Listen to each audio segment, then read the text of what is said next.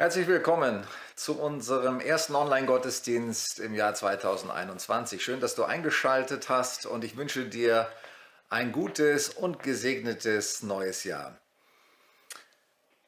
Hast du dir irgendwelche Vorsätze genommen für 2021? Es gibt ja das Sprichwort, der Weg in die Hölle ist mit guten Vorsätzen gepflastert. Das bezieht sich darauf, dass viele sich Vorsätze oder Dinge vornehmen für das neue Jahr, die sie dann doch nicht einhalten und dann das schlechte Gewissen am Ende und der Frust größer ist als die Erfolgserlebnisse oder den Zielen, denen man näher gekommen ist, soll man sich deswegen gar keine Ziele vornehmen, gar keine Ziele stecken, nichts überlegen, was dran ist, was dran sein könnte, was man verändern möchte. Ich glaube nicht.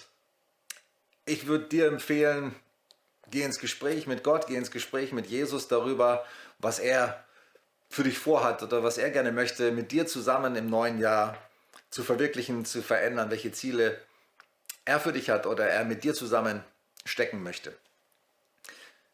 Ich möchte ihm gerne ähnlicher werden. Das ist mein Herzenswunsch. Ich möchte ihn besser repräsentieren. Das heißt, wenn, wenn Menschen mich sehen, das ist mein Wunsch, mein Ziel für 2021. Menschen, die mich sehen, die mir begegnen, die mir zuhören, die mit mir in Kontakt sind, die sollen mehr von Jesus sehen in mir als vorher. Und dazu braucht es natürlich Zeit, Dinge, die, die das herbeiführen. Ich denke, viel Zeit mit ihm zu verbringen, das ist mein Ziel, viel Zeit mit Jesus zu verbringen, nachzulesen, die Bibel zu lesen, wer ist er, ihn besser kennenzulernen. Und dann bin ich überzeugt, wenn ich viel Zeit mit ihm verbringe, dann wird er auch mehr aus mir herausstrahlen.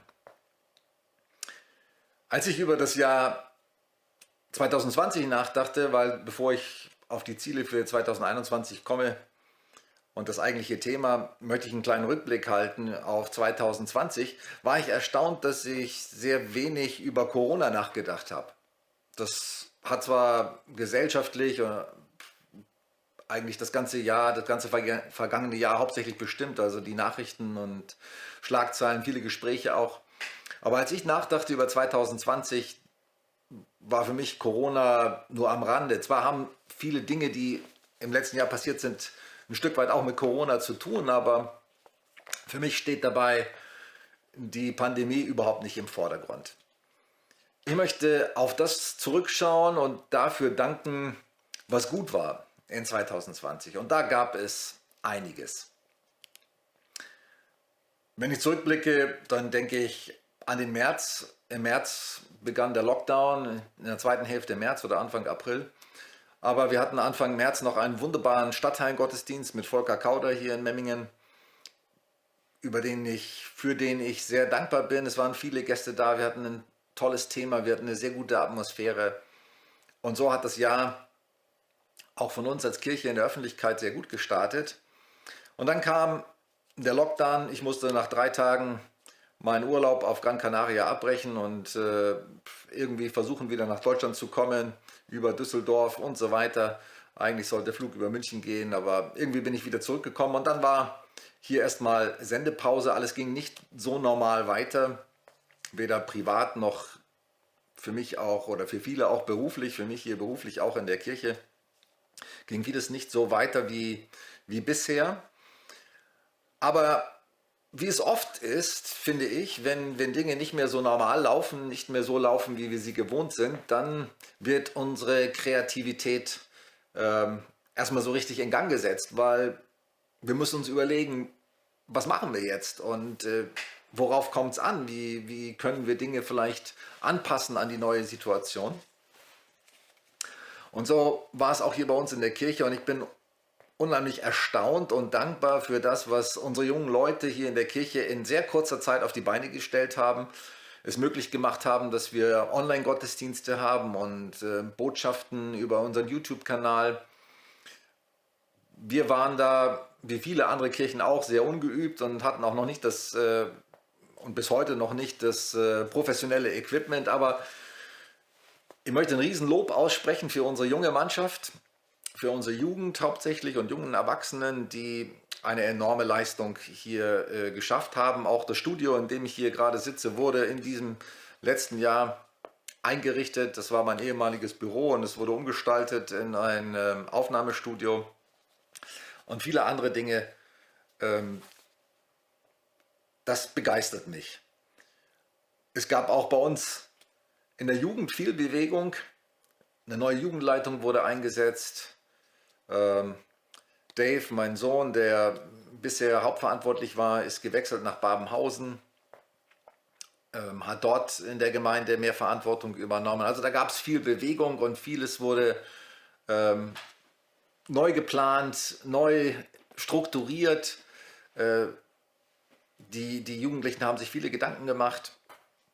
Auch bei den Rangern, auch für euch, äh, liebe Ranger, war ich unheimlich dankbar, was ihr, wie ihr euch eingestellt habt, wie ihr immer wieder gefragt habt, wie können wir die Kinder erreichen, wie können wir doch noch irgendetwas an Programm auf die Beine stellen um sie, ähm, um sie weiterzuführen, um den Kontakt zu halten.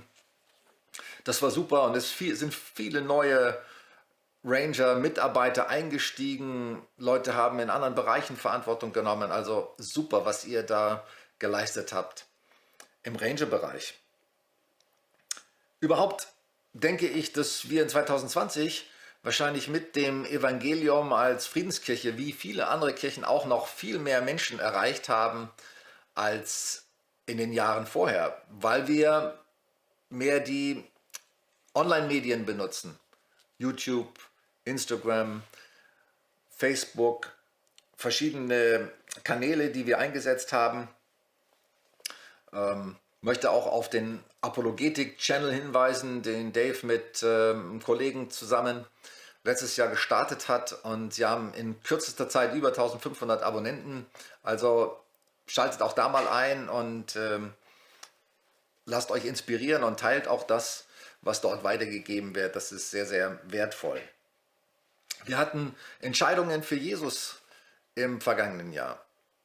Der Alpha-Kurs, der im März oder im Februar begonnen ist, wurde dann als Zoom-Meeting irgendwann weitergeführt. Und während dieser Zeit haben Menschen Entscheidung getroffen. Sie wollen ganze Sache mit Jesus machen, haben das festgemacht in der Taufe.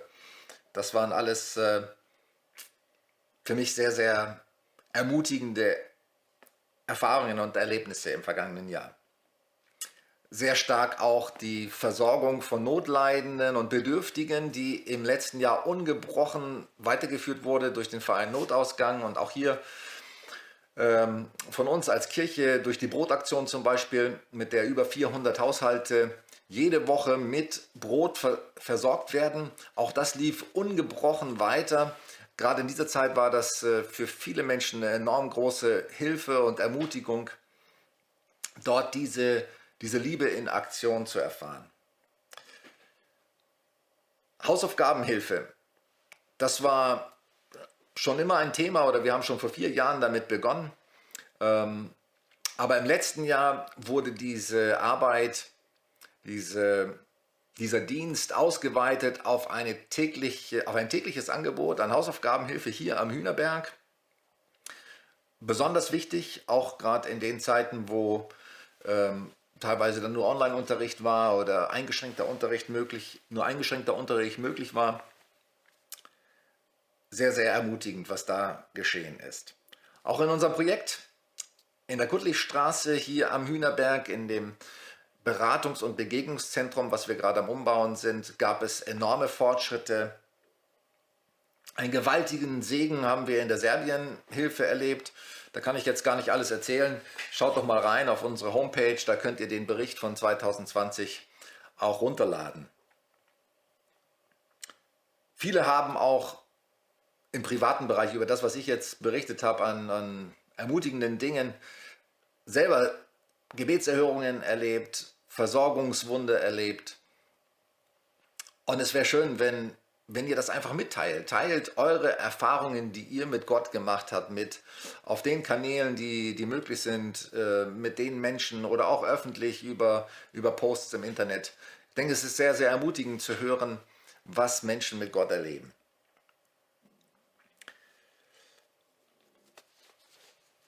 Mein Thema heißt heute der gute Hirte. Und wenn ich zurückblicke auf das ähm, vergangene Jahr, dann kann ich das erkennen, Gott ist ein guter Hirte. Er lässt uns nicht im Stich. Und gerade wenn es schwierig wird, lässt er uns nicht im Stich. Dann lässt er uns nicht fallen, sondern er leitet uns. Er führt uns an seiner guten Hand. Durch gute und durch schwierige Zeiten. Und er meint es immer gut. Er hat immer gute Gedanken.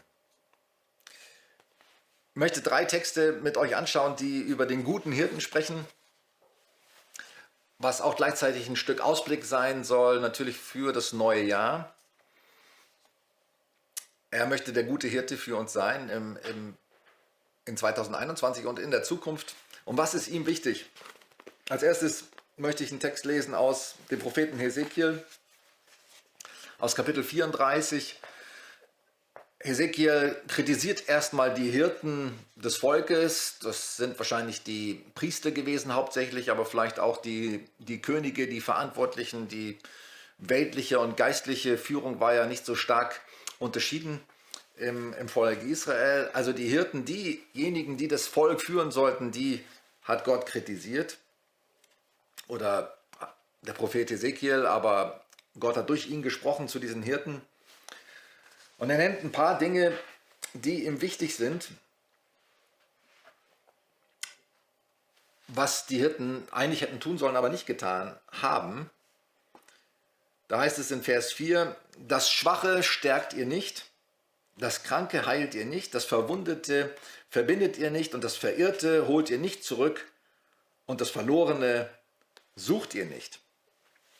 Und weil sie es nicht getan haben, sagt dann Gott, dann will ich es selber in die Hand nehmen. Und in Vers 15 sagt er dann durch den Propheten Ezekiel zu seinem Volk, ich selbst will meine Schafe weiden, ich will sie lagern, spricht Gott der Herr. Ich will das Verlorene wieder suchen und das Verirrte zurückbringen, das Verwundete verbinden und das Schwache stärken und das, was fett und stark ist, behüten. Ich will sie weiden, wie es recht ist. Das Verlorene suchen, das steht bei Gott ganz oben an, als er sagt, jetzt übernehme ich die Initiative, ich kümmere mich um mein Volk, ich kümmere mich um meine Herde. Als erstes war ihm wichtig, das Verlorene zu suchen. Ich habe in der letzten Zeit ein paar Serien aus der, ähm, ein paar Folgen aus der Serie The Chosen angeschaut, wo jetzt gerade die erste Staffel fertiggestellt wurde. Es sollen ja insgesamt sieben oder acht Staffeln werden mit dann 60 Folgen wahrscheinlich über das Leben von Jesus. Sehr, sehr empfehlenswert. Also schaut da mal rein bei The Chosen, wenn ihr es noch nicht kennt. Mich hat es sehr inspiriert, besonders Jesus da drin auch als den zu erleben, der das Verlorene sucht. Er sagt ja auch, ich bin gekommen, um das Verlorene zu suchen. Um zu suchen und zu retten, was verloren ist. Und er sagt, nicht die Gesunden brauchen den Arzt, sondern die Kranken.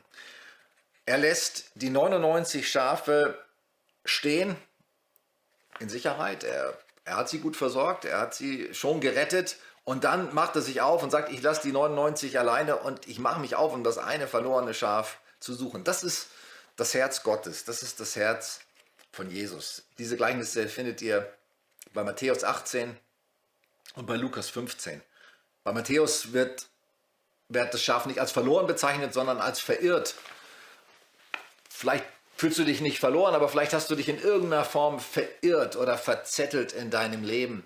Bist nicht mehr so nahe bei Gott, bist nicht mehr so auf der Spur eigentlich, wo er dich haben will. Dann macht er sich auf die Suche nach dich. Er will dich finden. Er will dich wieder zurückführen, ganz nah in seine, in seine Nähe und auch in die Gemeinschaft mit, mit anderen in der Herde. Das Ziel des Teufels, sagt Jesus auch in, in Johannes 10, ich komme später nochmal auf diesen Text, ist es zu, zu morden, zu stehlen, zu rauben, zu zerstören.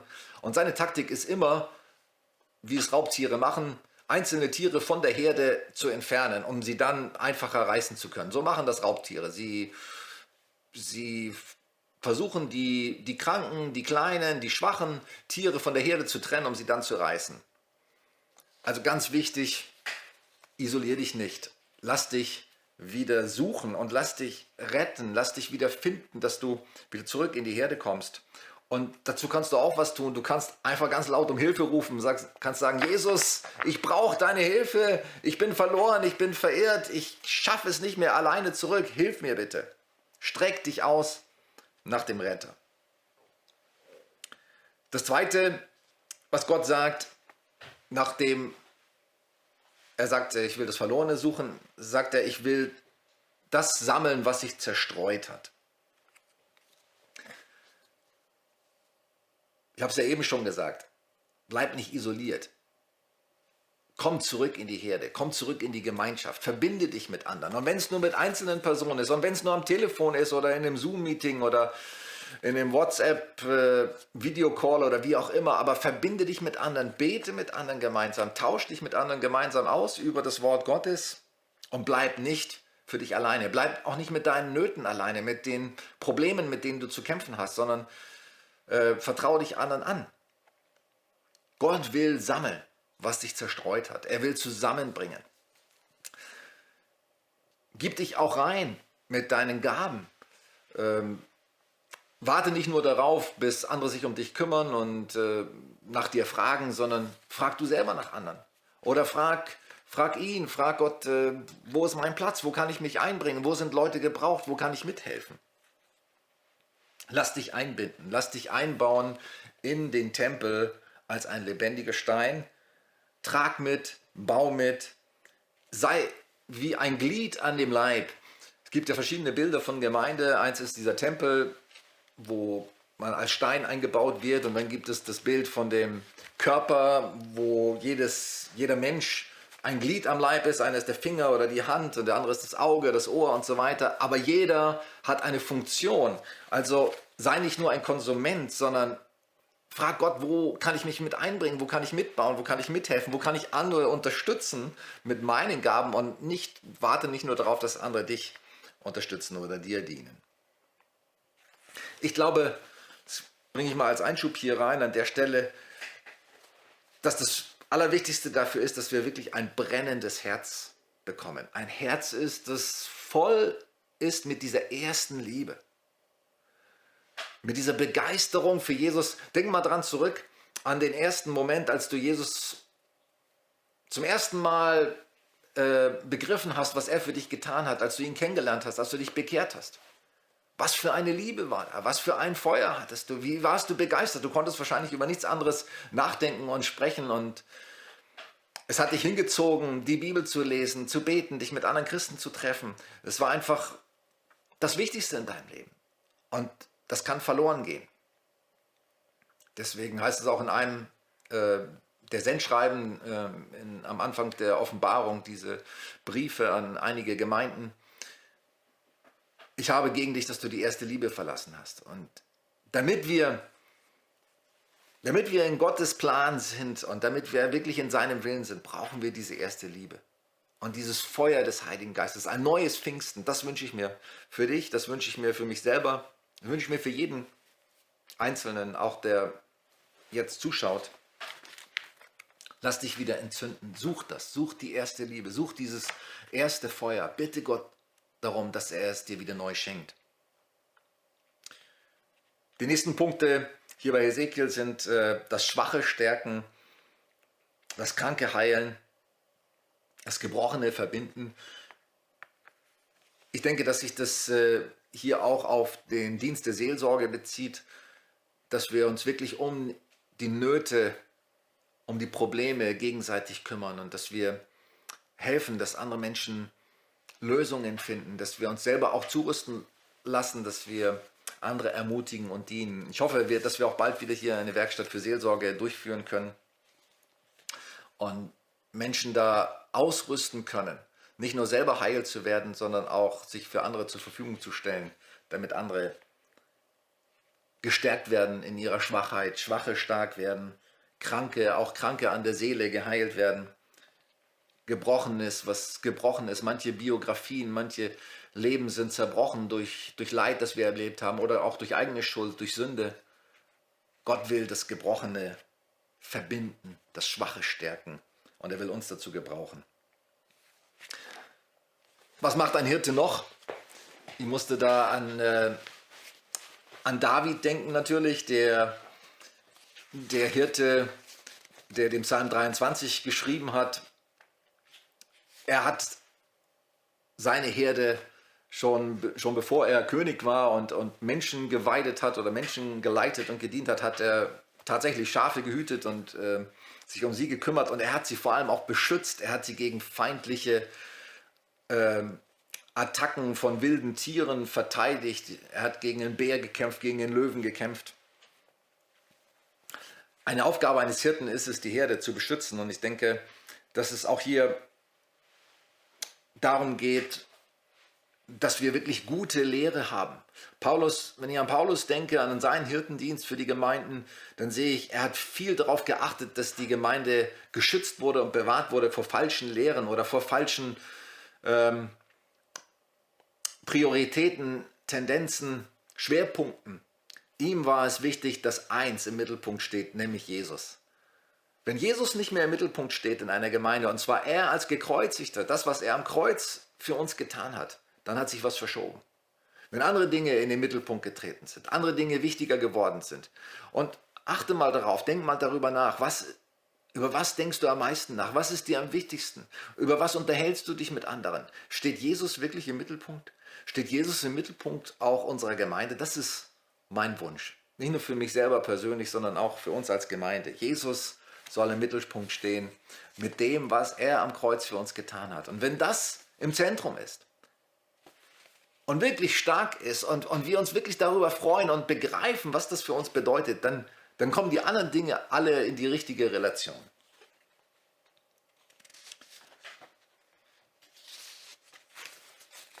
Um diesen Dienst äh, des Hirten, ein Pastor ist ja ein Hirte oder Älteste, werden in der Bibel auch als Hirten bezeichnet, im, im ersten Petrusbrief im Kapitel 5.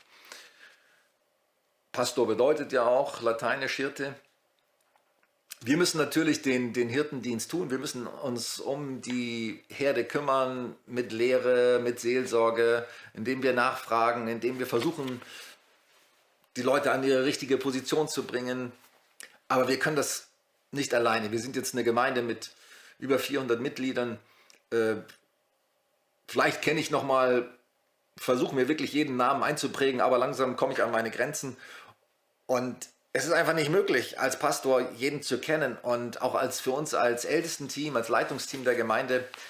Das heißt, wir erkennen das, was Martin Luther schon gesagt hat, dass eine Gemeinde oder die christliche Gemeinde ein Priestertum aller Gläubigen ist. Jeder von uns ist dazu berufen, ein Priester zu sein. Jeder von uns ist dazu berufen, sich reinzubringen, Mitverantwortung zu nehmen, mitzutragen und letztendlich auch den Hirtendienst in der Gemeinde mitzutun.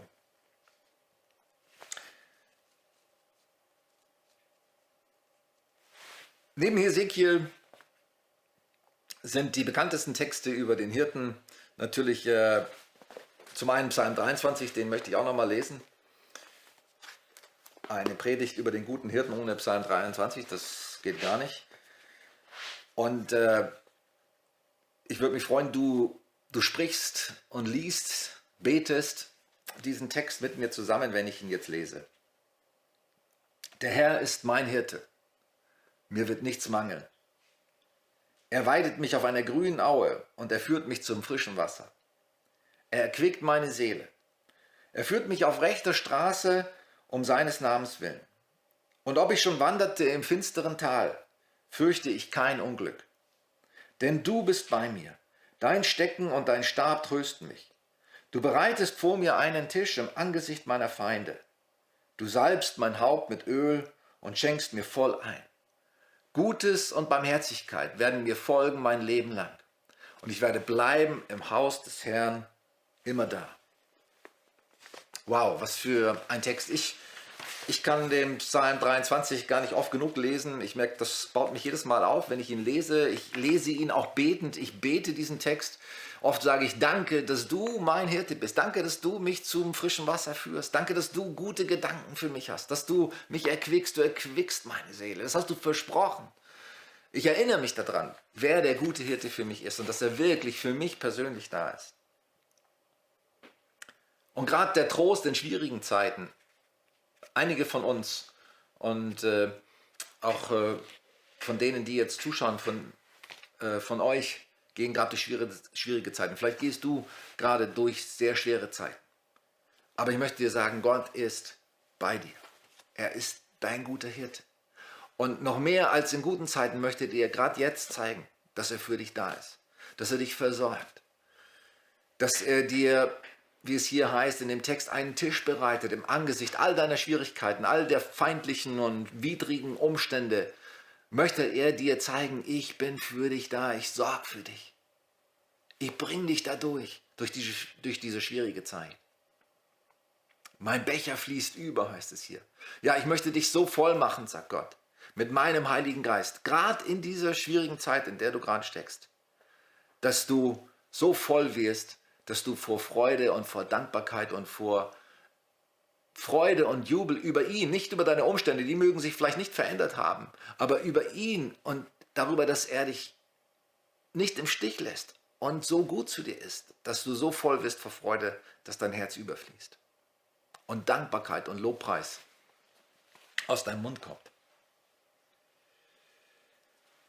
Und er möchte uns, und das ist für mich in, im letzten Jahr besonders wichtig geworden, er möchte uns Hoffnung für die Zukunft schenken. Und Gutes und Barmherzigkeit werden mir folgen mein Leben lang. Das ist eine Zusage, das ist eine Verheißung. Und ich mache das zu meinem Bekenntnis. Und ich wünsche dir, dass du das auch zu deinem Bekenntnis machst und sagst, ja, es wird Gutes aus meinem Leben kommen. Und dieses Jahr wird ein gutes Jahr werden. Ich werde gute Dinge erleben. Ich werde Wunder erleben in diesem Jahr.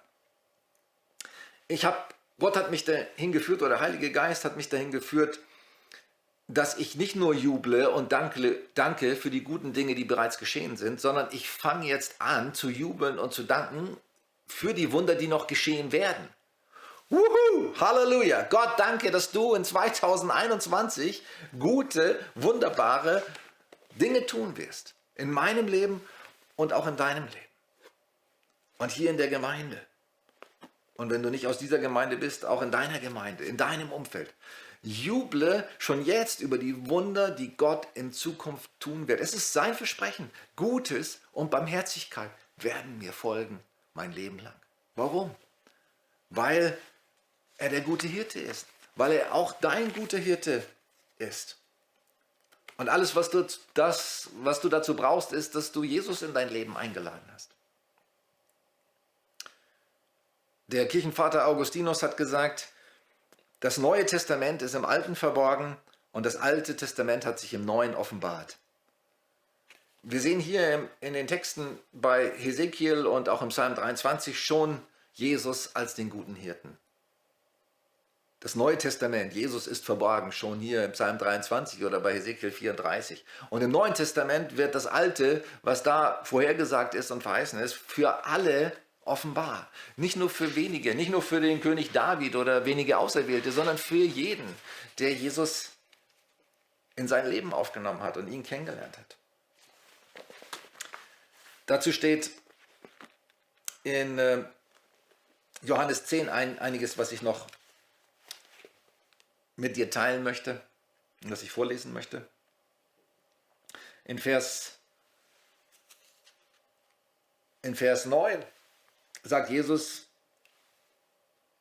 in diesem äh, Gleichnis von dem guten Hirten zunächst mal, ich bin die Tür. Ich bin die Tür zu den Schafen. Vers 9. Wenn jemand durch mich hineingeht, wird er gerettet werden. Und er wird ein- und ausgehen und er wird Weide finden. Ein Dieb, das habe ich vorhin schon genannt, diese Stelle, kommt nur, um zu stehlen, zu schlachten und umzubringen. Das ist der Teufel. Aber ich bin gekommen, damit sie das Leben und volle Genüge haben. In anderer Übersetzung heißt es, das Leben in seiner ganzen Fülle oder im Überfluss haben werden. Denn ich bin der gute Hirte und der gute Hirte lässt sein Leben für die Schafe. Jesus ist die Tür. Durch ihn findest du Erlösung, aber nur durch ihn, nur wenn du durch ihn hineingehst in das ewige Leben. Und es gibt keinen anderen Weg als durch Jesus ins ewige Leben, deswegen ist er die Tür. Nur durch durch Jesus, nur durch die Botschaft des Evangeliums, nur durch das Kreuz, nur durch seine Gnade, nur durch Glauben findest du Rettung. Und nur dadurch kommst du wirklich auf diese Weide, die Gott dir versprochen hat. Nur dadurch kannst du ihn auch als guten Hirten erle erleben. Dadurch findest du Vergebung für deine Sünden. Du findest neue Beziehungen. Du findest äh, eine Gemeinschaft mit Menschen voller Liebe, weil die Liebe Gottes in unsere Herzen ausgegossen wird durch den Heiligen Geist. Du findest Sinn für dein Leben und noch vieles mehr. Er ist die Tür. Nutze ihn als die Tür zum Leben. Komm durch Jesus zum Leben. Lad ihn ein. Bete Jesus, offenbar dich mir. Komm in mein Leben. Werde du mein Herr. Sei du mein Erlöser. Sei du mein guter Hirte und mein Freund. Und dann beginnt das Königreich Gottes, das ewige Leben schon jetzt in allem möglichen Chaos, vielleicht deine eigenen Umstände und deine eigenen äh, Biografie kommt Jesus hinein. Das Chaos ist vielleicht immer noch das gleiche, aber es, er zieht ein und er bringt Ordnung hinein. Er bringt Frieden hinein. Er bringt neue Perspektive und Sinn hinein. Und du kannst dich verändern und bist in der Lage, dich zu verändern und ganz neue Wege zu gehen mit seiner Hilfe. Halleluja für Jesus. Halleluja, Jesus, dass du die Tür bist zum Leben. Zögere nicht. Geh hinein, sie steht für jeden offen. Und dann noch zum Abschluss die, die Verse 14 und 27 aus Johannes 10.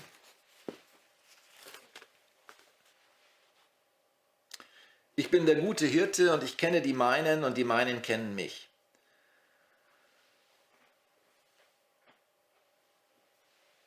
Und äh, dann Vers, äh, Vers 14 und Vers 27 bis 30. Jesus sagt, meine Schafe hören meine Stimme und ich kenne sie und sie folgen mir. Und ich gebe ihnen das ewige Leben und sie werden niemals mehr umkommen und niemand wird sie aus meiner Hand reißen. Mein Vater, der mir sie gegeben hat, ist größer als alles und niemand kann sie aus des Vaters Hand reißen. Ich und der Vater sind eins.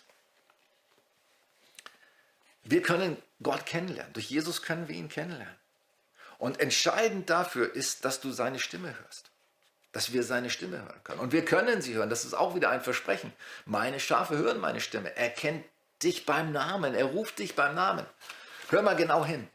Nimm dir mal eine Zeit, nicht nur zu rufen, zu beten, ihm dein Herz auszuschütten. Das ist wichtig. Das ist, äh,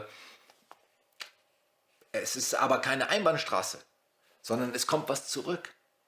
Und wir dürfen seine Stimme hören, wie er dich bei deinem Namen ruft, wie er ganz sanft und, und zärtlich und leise manchmal, voller Liebe zu dir sagt, zu mir sagt, Joachim, deinen Namen sagt. Hör mal hin, er sagt deinen Namen. Er ruft dich bei deinem Namen. Und er kennt dich. Auf Gottes Stimme zu hören ist so entscheidend. Da kannst du Kraft schöpfen, da kannst du Mut, neuen Mut bekommen, neuen, neues Vertrauen, da findest du Frieden. Manchmal auch Korrektur, wo du dich verlaufen hast und wirst wieder auf den richtigen Weg geführt. Aber die Stimme Gottes zu hören ist so entscheidend. Auch wenn du die Bibel liest. Ich lese die Bibel nicht als ein Buch voller Informationen. Ich lese die Bibel betend.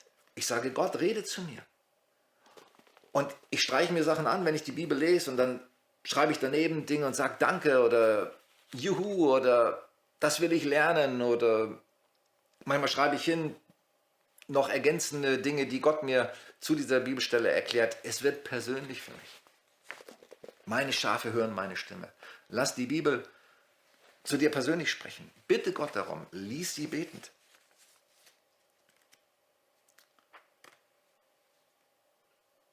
Und es ist so gut, dass wir sicher sind. Wow, Sicherheit, das ist so ein Grundbedürfnis. Niemand kann euch aus meiner Hand reißen, sagt Jesus. Wir sind sicher in seiner Hand. Niemand kann uns aus der Hand des Vaters reißen. Ich und der Vater sind eins. Wow, wenn du Jesus kennst, dann bist du sicher. Wie wunderbar, dass wir sicher sind bei ihm.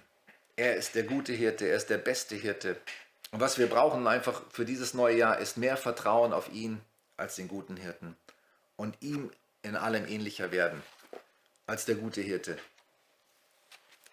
Auch für andere.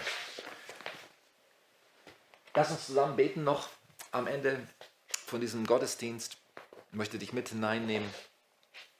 Jesus, ich, ich danke dir, dass du der gute Hirte bist, dass du mich kennst und dass du auch jeden Einzelnen kennst, der jetzt zuschaut und diese Botschaft gehört hat und diese Texte aus deinem Wort gehört hat. Danke dir, dass du uns kennst und danke, dass du wirklich sehr, sehr gute Gedanken hast. Ich danke dir für das Jahr 2020, aber ich danke dir auch schon jetzt für 2021. Ich danke dir für die Wunder, die du im letzten Jahr getan hast, für die guten Dinge, die entstanden sind. Und ich danke dir auch jetzt schon für die guten Dinge, die im kommenden Jahr und in diesem Jahr entstehen werden. Ich juble darüber. Wuhu, danke Herr.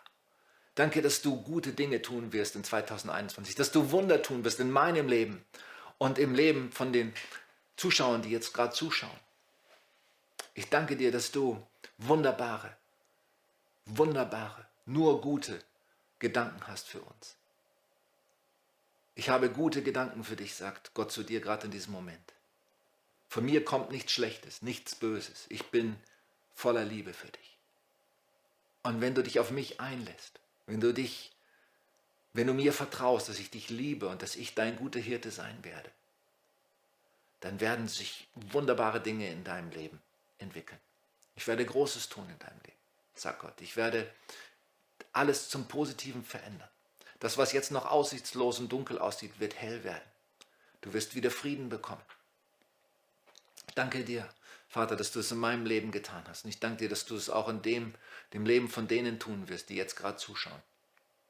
Und ich lege sie, lege mich selber und und jeden, der zuschaut, in deine Hand. Danke, dass du unser guter Hirte bist. Amen. Gottes Segen für nicht nur für die nächste Woche, erstmal für die nächste Woche, aber für das ganze neue Jahr. Schalt auch hier wieder rein. Ähm, heute war die Botschaft etwas spät dran, deswegen haben wir die Predigt vom Sonntag hier im Studio aufgenommen, weil es technische Probleme gab am Sonntag bei der Aufnahme. Normalerweise immer abends äh, um ab 19 Uhr die Botschaft vom Sonntag hier online. Ich freue mich, wenn du wieder einschaltest oder auch live dabei bist bei unseren Gottesdiensten. Und ich wünsche dir Gottes Segen.